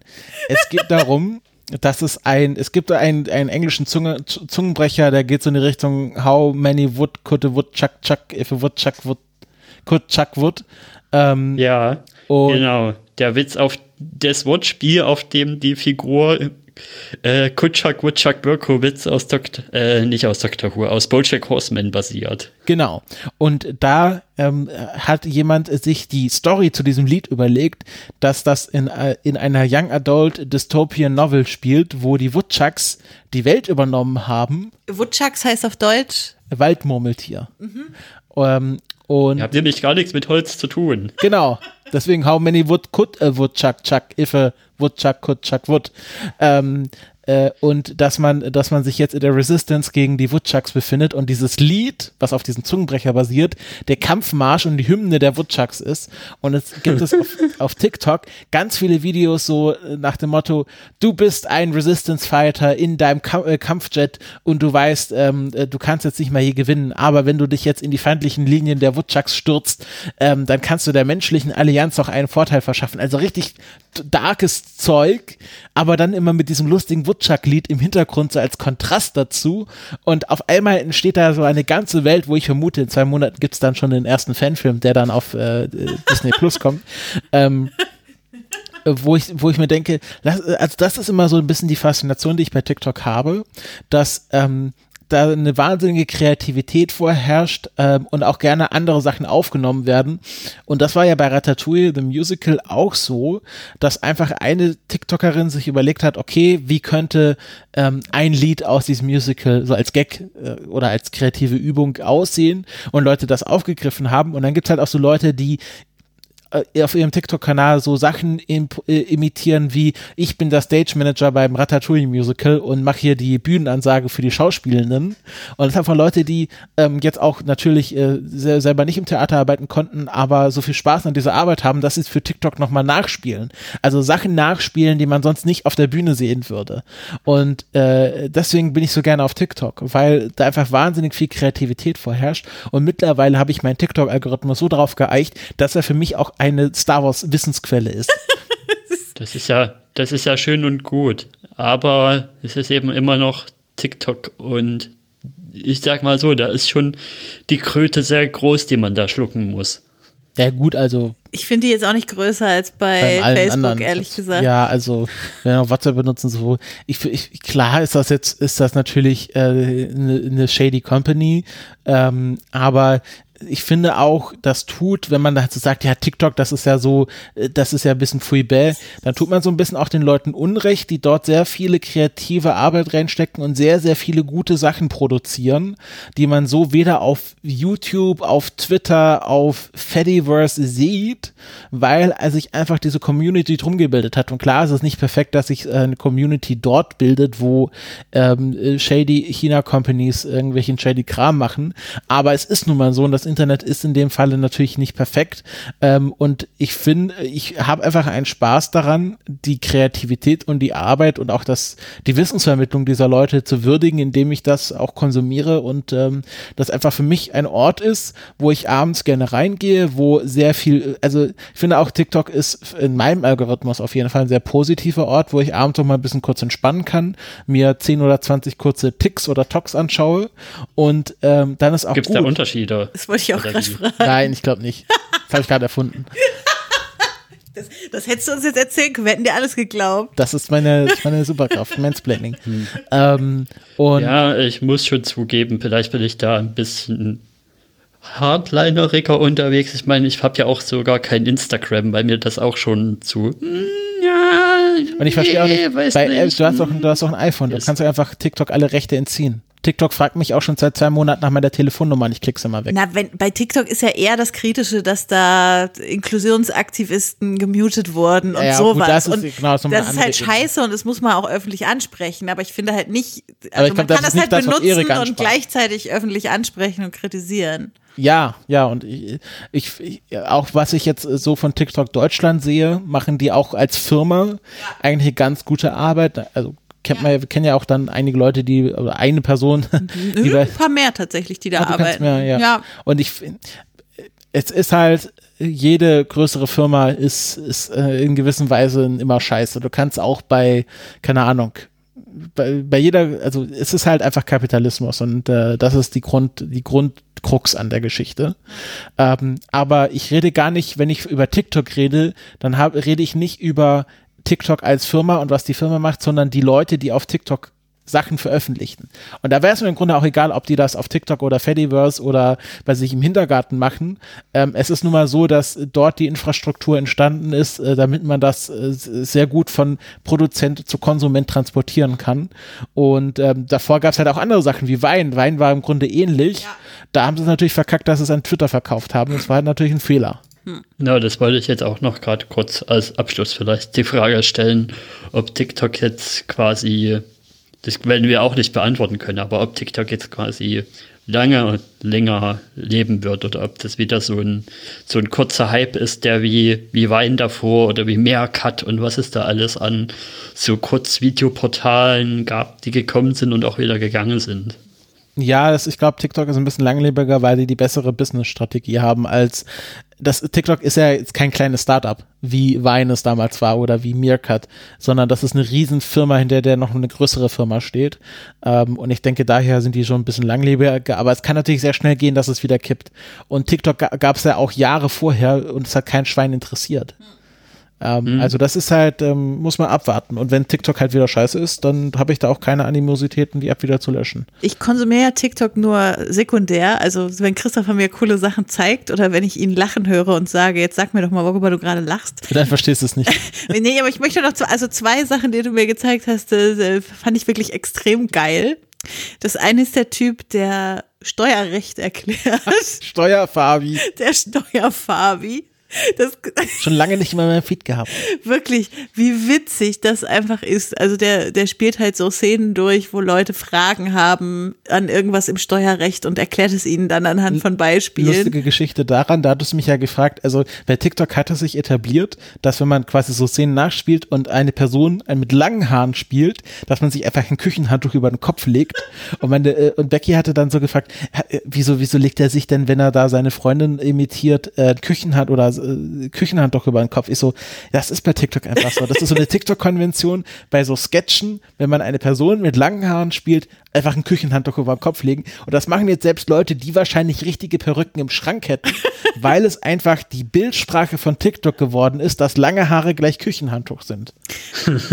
Das ist auch so geil. Und mein zweiter Lieblingskanal, von dem du mir öfter was zeigst, ist die Person, die ähm, sich so Szenarien ausmalt, was verschiedene Star Wars Charaktere zu bestimmten Anlässen tun würden. Zum Beispiel bei einem Buffet, bei einem großen Ball oder beim Prom, also das war glaube ich die gleiche, oder bei beim Weihnachtsdinner mit der Familie ja. oder so. Und dann halt immer so, ja, was macht jetzt Kylo, was macht Ray, was macht Palpatine, was macht und am Ende kommt immer, dass die Person selber und Babu Frick knutschend in der Ecke enden. Weil sie so großer Fan von Babu Frick ist. oh, das ist so geil, also wirklich so geile Videos.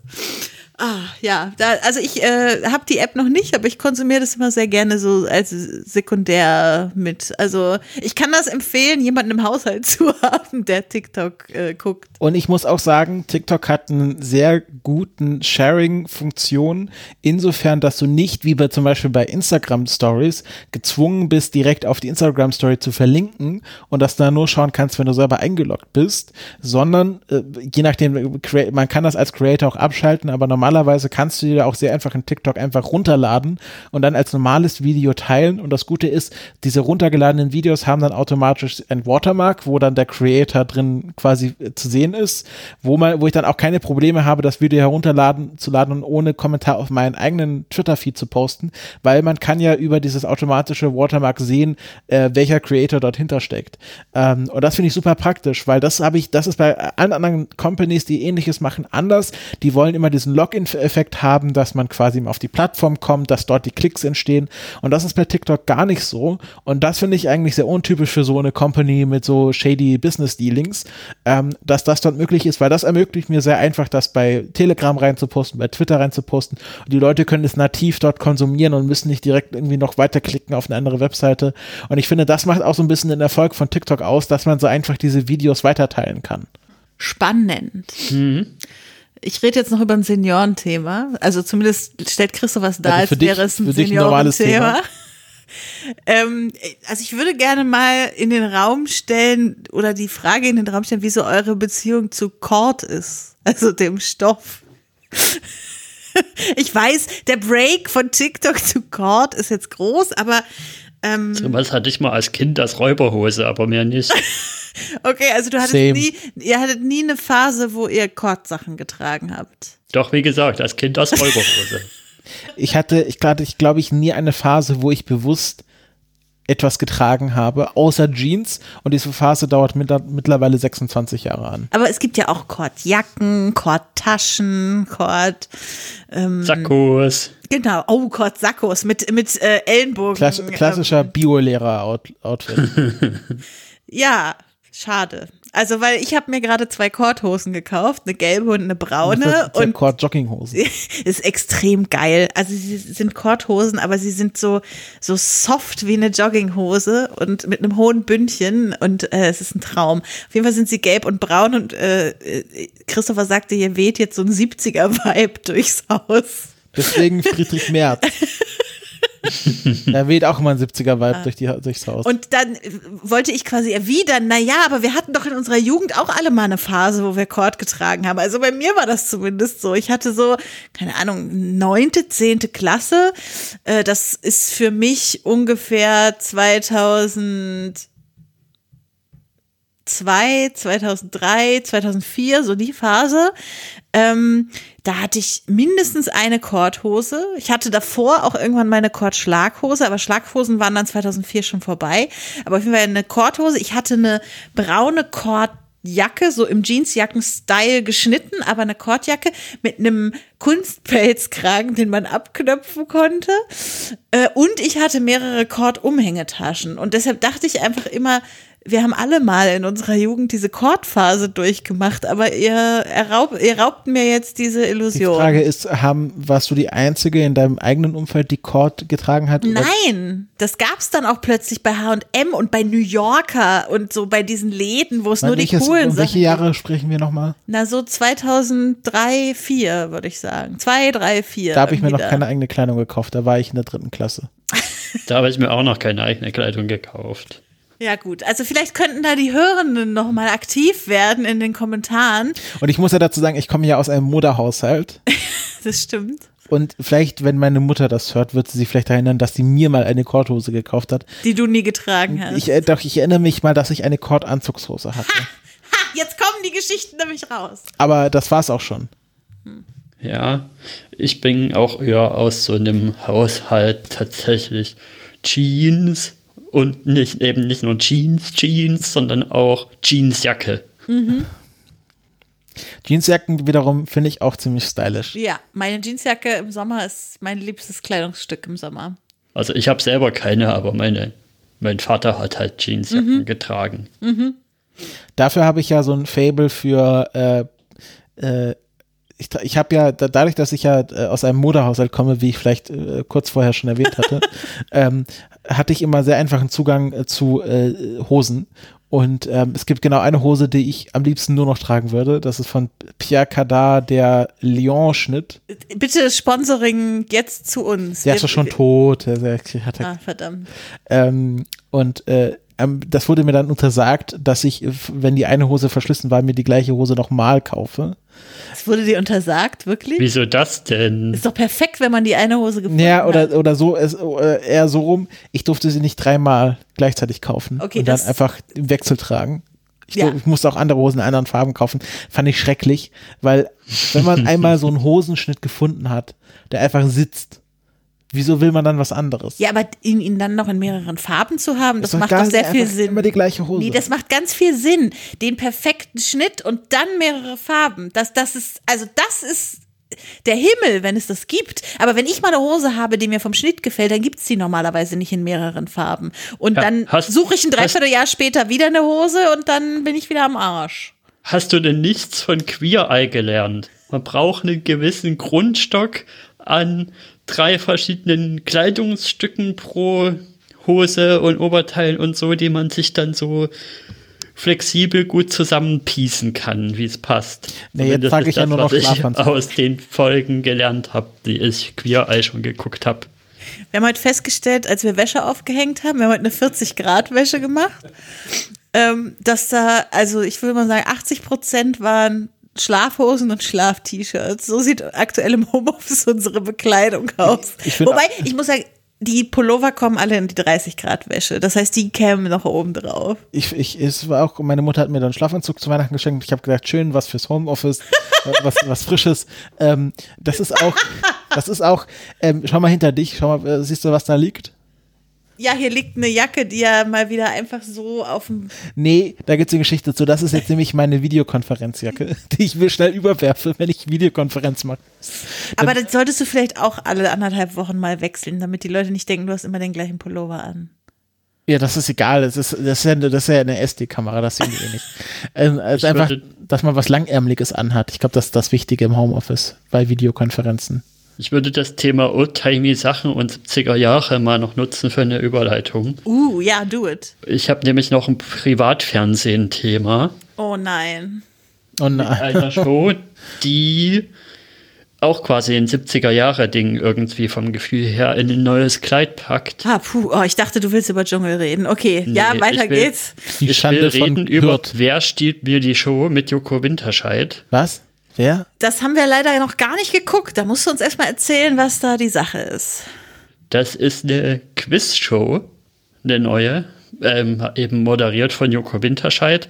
Und da ist so der, der Gag dran, es wird um die Show gespielt. Also es gibt immer vier Teilnehmer, von denen drei fest sind. Und jetzt haltet euch fest, also das, das Panel ist schon mal, das ist nämlich Palina Roginski, das ist Thomas Gottschalk und Ach, wer war der dritte nochmal?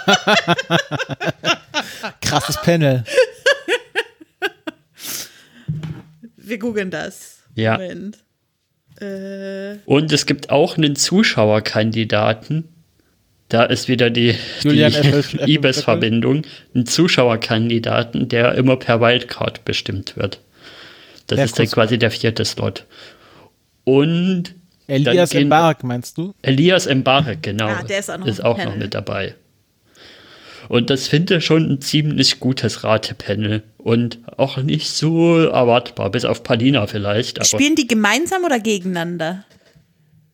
das ist so ein bisschen das Twist-Setting. also ich würde es Twist-Setting nennen, weil es für mich sich so ein bisschen anfühlt wie Takeshis Castle das Quiz.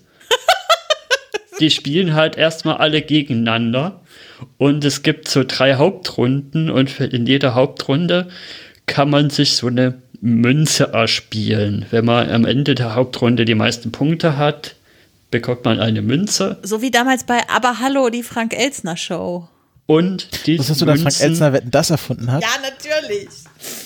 Und diese Münzen geben dir dann ähm, einen Vorteil im Finale. Das kennt man ja schon. Dieses Vorteil im Finale kennt man ja schon aus Joko und Klaas vs. Pro 7.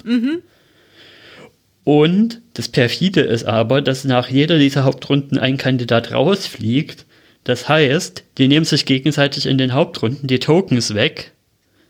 Und es kann sein, dass am Ende jemand da steht, der nur einen Token hat, weil die anderen beiden, die sich schon Tokens erspielt haben, dann rausgeflogen sind. Und dann gewinnt Joko. Und dann gewinnt Joko, genau. Also dieses, Das kann hat, man nicht wollen. dieses Finale erinnert mich tatsächlich sehr an dieses unfaire Takeshis Castle, es kann eh keiner gewinnen Finale. Außer Weil man das ist zufällig mal zu 15 ins Finale gekommen oder so. Ich glaube, glaub, es gibt irgendwie so zwei, drei Sendungen, wo sie gegen Takeshi gewinnen. Was ist das eigentlich für ein geiles Finale mit Wasserpistolen auf Papierflächen äh, schießen? Ja.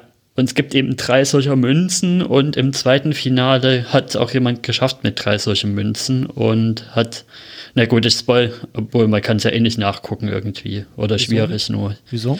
und hat es trotzdem nicht geschafft. Also das Finale ist eben auch so aufgebaut. Da kommt dann immer Frau Bauerfeind rein, die moderiert das Finale, was ja auch schon mal irgendwie eine super, ein super Pick ist. Und das Finale läuft so ab. Es gibt eine Frage und man muss die Antwort aufschreiben. Und Joko muss aber nicht die Antwort aufdecken. Das heißt, er bekommt defaultmäßig pro Runde einen Punkt. Außer der Kandidat nimmt eine seiner Münzen und challenged Joko, dass er das nicht weiß.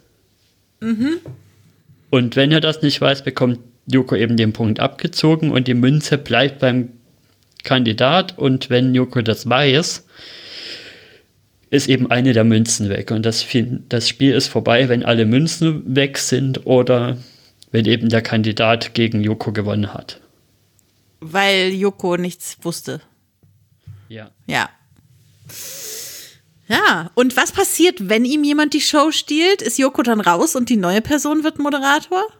Dann wird die neue Person in der anderen Woche der Moderator, genau. Auch wenn es der Publikumskandidat ist. Auch wenn es der Publikum Okay, das finde ich ganz ist. geil, muss ich sagen. Aber der Hoffentlich bleibt ja- passiert das mal Aber der bleibt ja irgendwann. nicht so lange Moderator, bis ihn wieder jemand schlägt, oder? Oder? Das weiß ich gar nicht. Das wäre nämlich geil. Kannst du ja einen Job erspielen. Ja, ja eben. Joko ist raus, ab jetzt Kap- Horst aus Düsseldorf. Horst Schlemmer. Nein, nicht Horst Schlemmer. Ist jetzt auf Netflix. Ich kandidiere. Oh Gott, ja, nein, bitte nicht. Aber ich ich, glaube, das kommt immer zur Bundestagswahl kommt das auf Netflix. aber ich hoffe wirklich, ich hoffe wirklich, ich würde gerne mal sehen, was Thomas Gottschalk mit dieser Sendung macht. Wenn der mal gewinnt, meinst du? Einmal hätte ich Thomas Gottschalk gerne als Moderator von dieser Quizshow. Und die hatten auch schon einige coole Spiele. Also in der ersten Folge zum Beispiel hatten sie so ein Spiel Songs raten. Und zwar, man musste zwei Songs raten, weil auf die Melodie des einen Songs der Text des anderen Songs gesungen wurde. Ah, das ist äh, interessant, weil Und da haben sie sich wir auch neulich auch so ein ziemlich, Quiz gemacht haben. ziemlich coole Kombinationen zusammen überlegt, die auch echt gut geklungen haben. Jan, Zwangsdemokrat, hat neulich so ein Quiz mit uns gemacht, wo der, des, der Text von hier äh, Smash Mouth, ähm,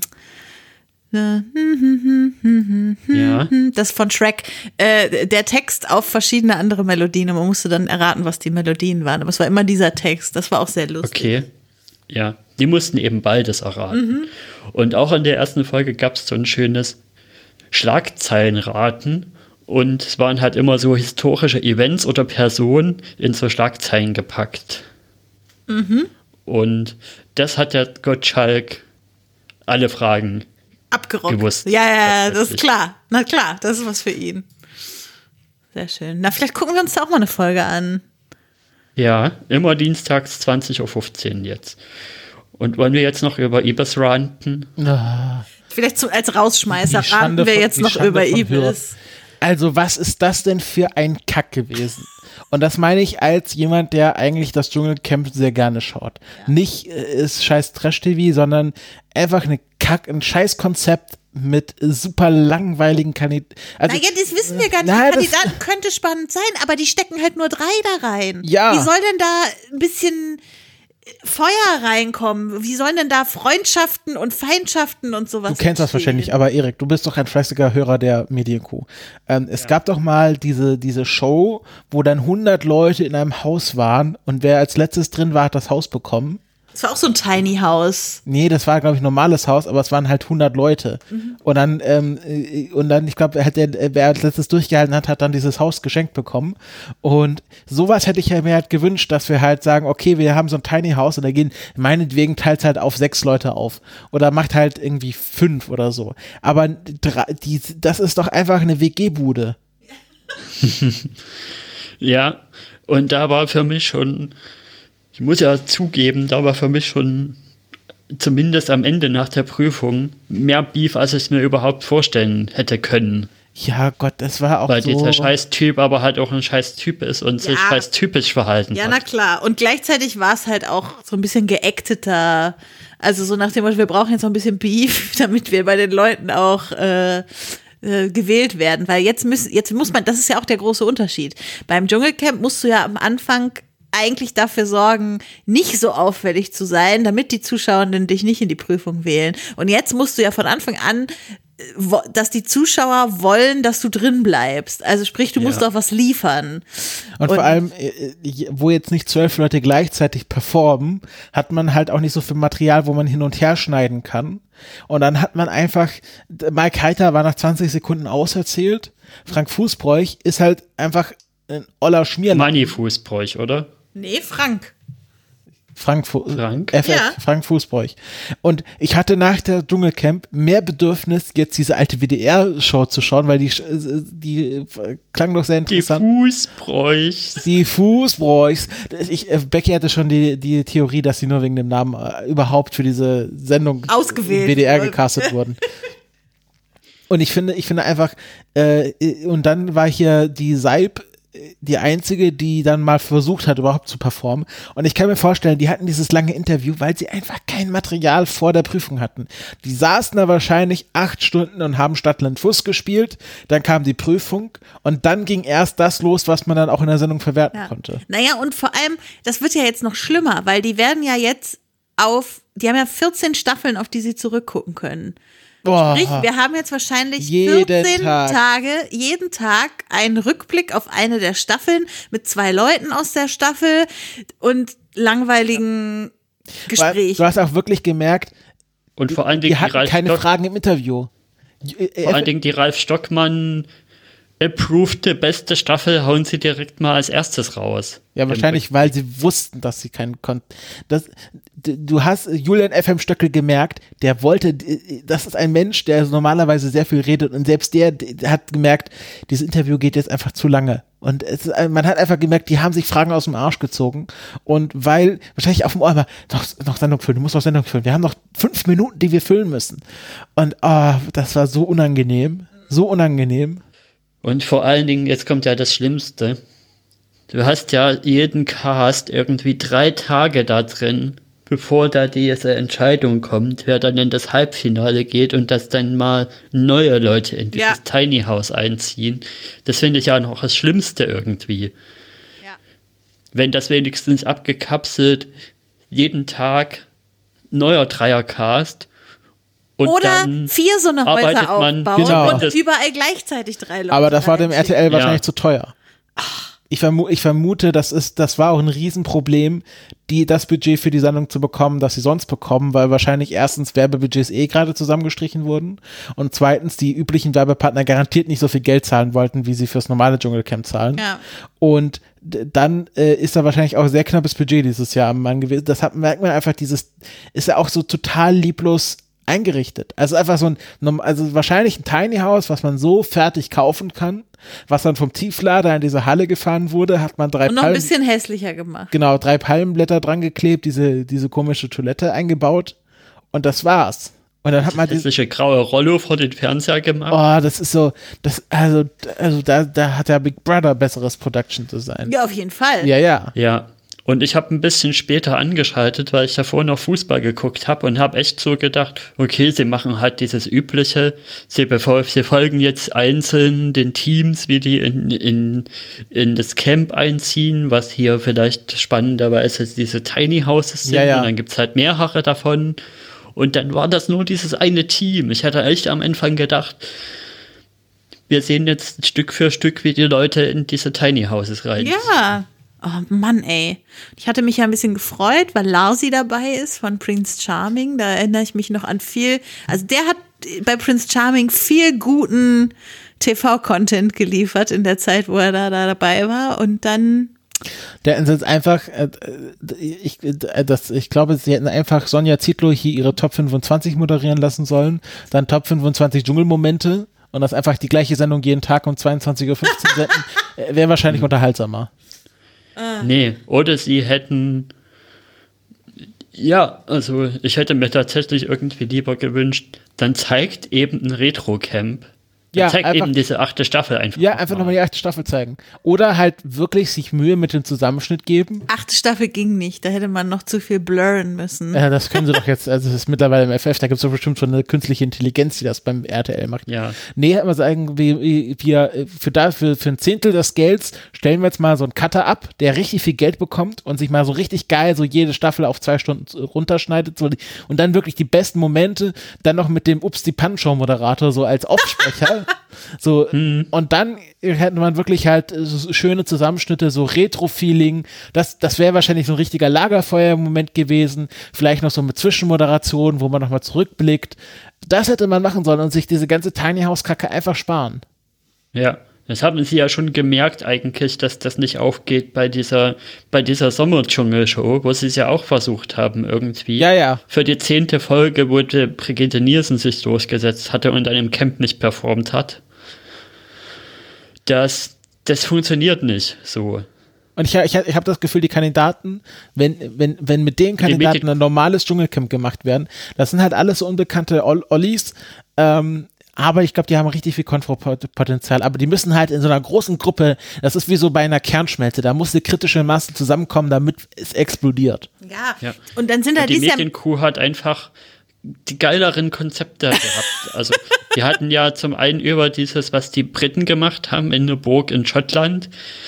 Da hatten sie dann so Chris de Burgh in der Burg in Schottland Christeburg. als Special Guest und so. Und dann hatten sie noch den, ähm, den Unicampus in Saarbrücken, könnte man ja auch nehmen. Oder so irgendwie so einen Freizeitpark. den aber- Unicampus in Saarbrücken. Ach, die Medienkuh. Ja, wa- was wolltest du noch sagen, Becky? Äh, ich, ach, ich weiß gar nicht mehr. Ich wollte noch sagen, ach so, es sind ja mehrere queere Leute diesmal im Cast und das wird überhaupt nicht vernünftig Thema werden, weil das quasi untergehen wird, wenn da jeder in einem dieser Dreierteams ist. Das Das hätte so eine schöne ich, ich mag ja am Dschungel auch immer diese Aufklärungsmomente, die das so für das Publikum haben kann, was da passiert. Und so mit Laila Lofeyer, die so viel Podcast-Werbung hätte machen können in der Zeit. Ach, war. Lofeyer, die war die Unterperformerin Ja, ist uns allen bewusst, war sie und ne, aber so diese diese Art von Momenten, das hätten wir dieses Jahr mit dem Cast sehr gut haben können. Ja. Aber nein, der RTL will nicht. Der RTL. Das ist auch Und dann zieht er von denen einer ins Dschungelcamp nächstes Jahr ein. Genau. Und das wird wieder so ein Brigitte Nielsen-Debakel. Naja, Ich glaube glaub nicht. Ich, ich glaube nicht, weil das, Brigitte Nielsen, die war, die war schon zu abgeklärt. Und das sind ja so alles Leute, die, die wirklich auch das Geld brauchen. Na, eine ältere Frau ist da auch noch dabei. Ich weiß Ja. nicht mehr, wer sie ist, aber Ich, ich finde, ich finde, ähm, ist auch so lieblos so, wir wissen gar nicht, äh, Luxusgegenstände, gibt's das dieses Jahr? Klar, sie hatten jetzt nicht die Ranger, die sie abtasten wegen Corona, aber es, es wirkte auch so lieblos, wie die dort ankamen. Ähm, dass Ja. sie da bei der Pforte klingeln, auch das fand ich noch ganz lustig, aber dass sie einfach dann ins Studio gehen und dann so, ah, okay, jetzt ist das Haus, jetzt gehen wir rein. Und dann so komisch durchs Fenster wird dann durchgefilmt, gar nicht sich überlegt, wie man das jetzt schön äh, inszenieren kann, diese Kontakte zwischen Daniel und der anderen ähm, und da, wie heißt die Sonja? Ähm, ich hatte nur Daniel wegen du hart meinst die Kandidatin. und ich fand, ich fand einfach, äh, das war einfach so dahingeklatscht. Äh, Oder vielleicht einfach so, auch so eine Notgeburt. Ja, weiß es nicht. Vor, Ich hätte gerne ein vor allen Making Dingen of. diese, diese Andeutung, die auch nur im richtigen Dschungel, wenn das lange geht, irgendwie Sinn gemacht hätte mit, mit dem Regelhandbuch, was absurd lang war und wo dann alle schon nicht mehr zugehört haben, wo sie das vorliest. Klar, in einer normalen Staffel wäre das irgendwie, okay, wir setzen hier schon mal in der ersten Folge den, den Seed quasi für die Woche, um vorzubereiten, dass die Leute sich eh nicht dran halten an diese Regeln und man wieder schön Regelverstoß-Sanktionen einsetzen kann. Aber wenn die drei Tage da drin sind, ist ja da auch nicht viel mit Regelverstoß-Sanktionen irgendwie. Ach ja. Also das äh, werde ich nicht weiter gucken. Nee. Dieses Jahr ist raus. Bin Ja. raus. Ich guck's nicht, wie der Körper sagen würde. Also, es ist einfach enttäuschend. Da gucke ich lieber wieder, wer steht mir die Show? Wo auch die Frage war, bei den leichten Fragen, die erste Kategorie heißt die leichten fünf. Und da war die Frage, wie heißt die Show? Und die Antworten waren, stiehl mir nicht die Show, stiehl mir die Show und noch irgendwas Falsches. Also es, es ist, glaube ich, nur der, der Wildcard, nur die Wildcard-Kandidatin ist drauf gekommen, dass, wie die Show halt wirklich heißt.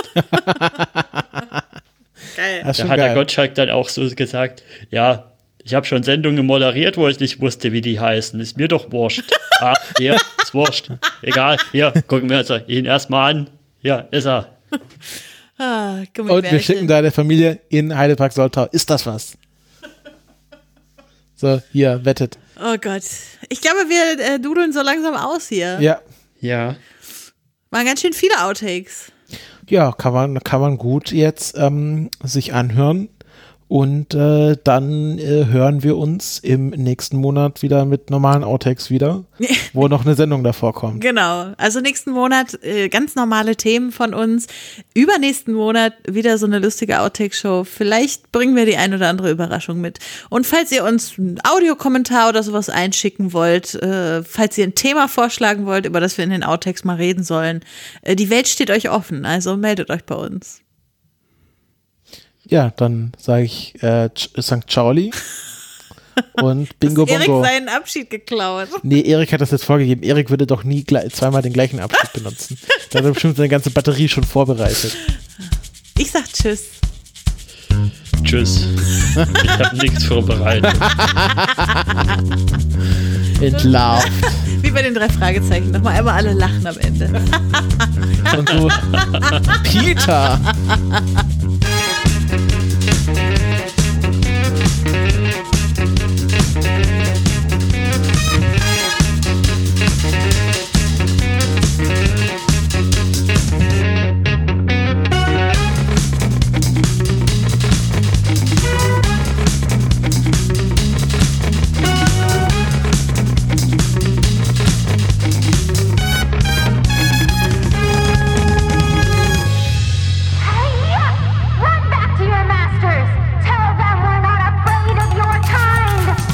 war die neue Folge vom Podcast Die KulturpessimistInnen.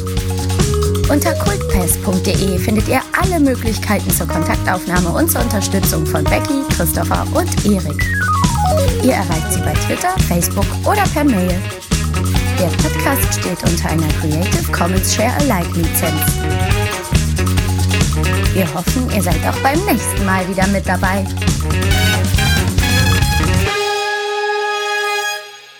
Nur anmerken, nur weil wir jetzt ein bisschen lockerer werden, heißt das nicht, dass im Podcast geschlürft werden darf. Sondern nur geschmatzt. Und auch nicht geschmatzt. Okay. Rö Röpsen ist aber weiter erlaubt. Okay, ich habe schon mal Ja, Aufnahme gestartet. Schokolade essen. Ist ja alles, ist ja alles Outtake. Diese, diese Klebgeräusche sind dann, die will ich nicht irgendwie, dass da Leuten mit so diesen Klebschmatz-Schokoladengeräuschen ins Ohr geht.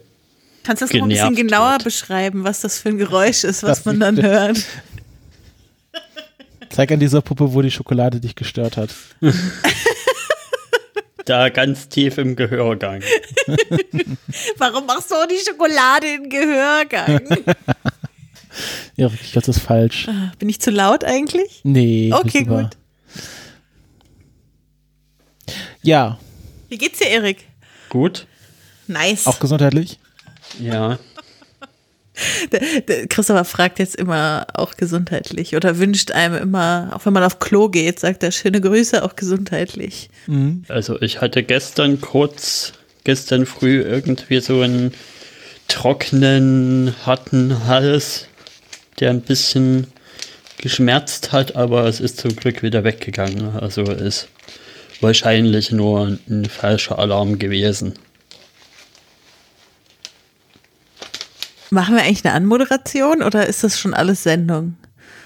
Ähm, ist ja Nee, wir machen trotzdem ein kleines bisschen warm quatschen, würde ich sagen. Also warm quatschen, vor warm quatschen. Das heißt, wir werden in der Outtake-Show am Ende Outtakes haben. Natürlich. Weil, nee, na komm Und hier, die Geschichte gerade hier mit, äh, mit dem Geräusch, das äh, finde ich, müssen Das wir hinten ranschneiden. mysteriöse Geräusch. Oh Gott. Haben wir den Intro oder nehmen wir einfach unser normales Intro? Haben wir ein gutes Intro. Nee, ich würde sagen, wir nehmen das, den, den, würde vorschlagen, wir nehmen den Outtake-Trenner. Also diese gekürzte Version, die du immer zwischen die Outtakes reinspielst bei Cultpass. Das habe ich noch nie gemacht.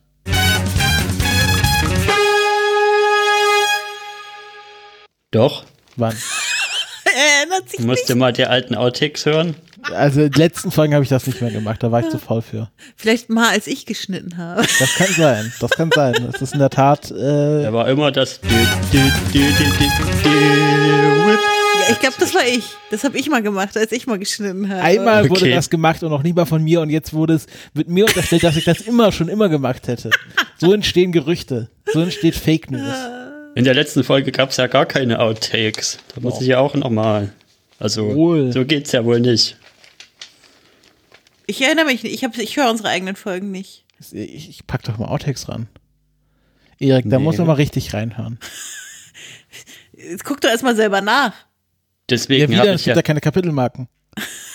Stimmt. Das ist ja auch noch das Problem. Ja, ja, da, Da sind ist die der dran. Support dran. Da hatte ich schon mehrere Support-Gespräche. Aber der Support muss Aber ja, das ist so supporten. mein Workflow normalerweise. Sobald die Folgen online gehen, gehst du die Kapitelmarken und guck, was haben sie denn so, wie haben sie denn die Outtakes zusammengeschnitten? Ja, also Kapitelmarken. Wieso haben wir letztes Mal keine Kapitelmarken, äh, keine Outtakes gehabt? Keine Ahnung. Becky hört das jetzt nochmal nach. Die ganze Folge. Nee, ich, Er hat ja nicht nur Better Call Saul Weekly gemacht, sondern auch den Dis um eben Markt Oscar Special. Und da, jetzt haben wir welche. Ui, damit wieder. Ui, ah, muss schon noch sagen, dass wir die Kulturpessimistin also ist. Ja, stimmt, das war der ri- riesen Outtake. warte. Wir hoffen, ihr seid auch beim nächsten Mal wieder mit dabei.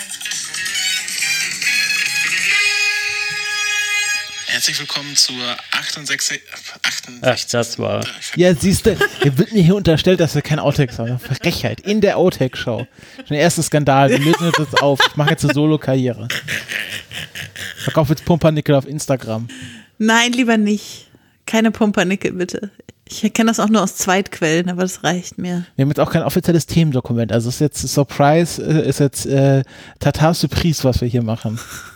So, Ja gut, äh, sag mal, seit wann hast du echt diesen Beckenbauer-Sprech so drauf? seit elf Leben. Elf Leben. Elf Gab es da schon eine neue Folge? Nee, aber Max hat ähm, seine Takes abgeschickt. Also ich könnte mir vorstellen, nächsten Mittwoch kommt eine neue.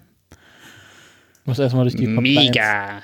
In, äh, in, äh, auf seinem Privataccount auf Twitter teilt er immer, warte, ich sag euch das kurz, die, die Anzahl der Fußnoten pro Folge. Weil er ist halt Max Jakob Ost. Der macht natürlich Fußnoten an alle Sachen, die man später vielleicht nochmal belegen müsste. Ähm, Okay. Folge 7, 114 Fußnoten. Folge 8, 110. Folge 9, 220 Fußnoten. Folge 10, 301 Fußnoten. Das wird die neue Folge. Hast du jetzt nicht gerade zweimal Folge 10 gesagt?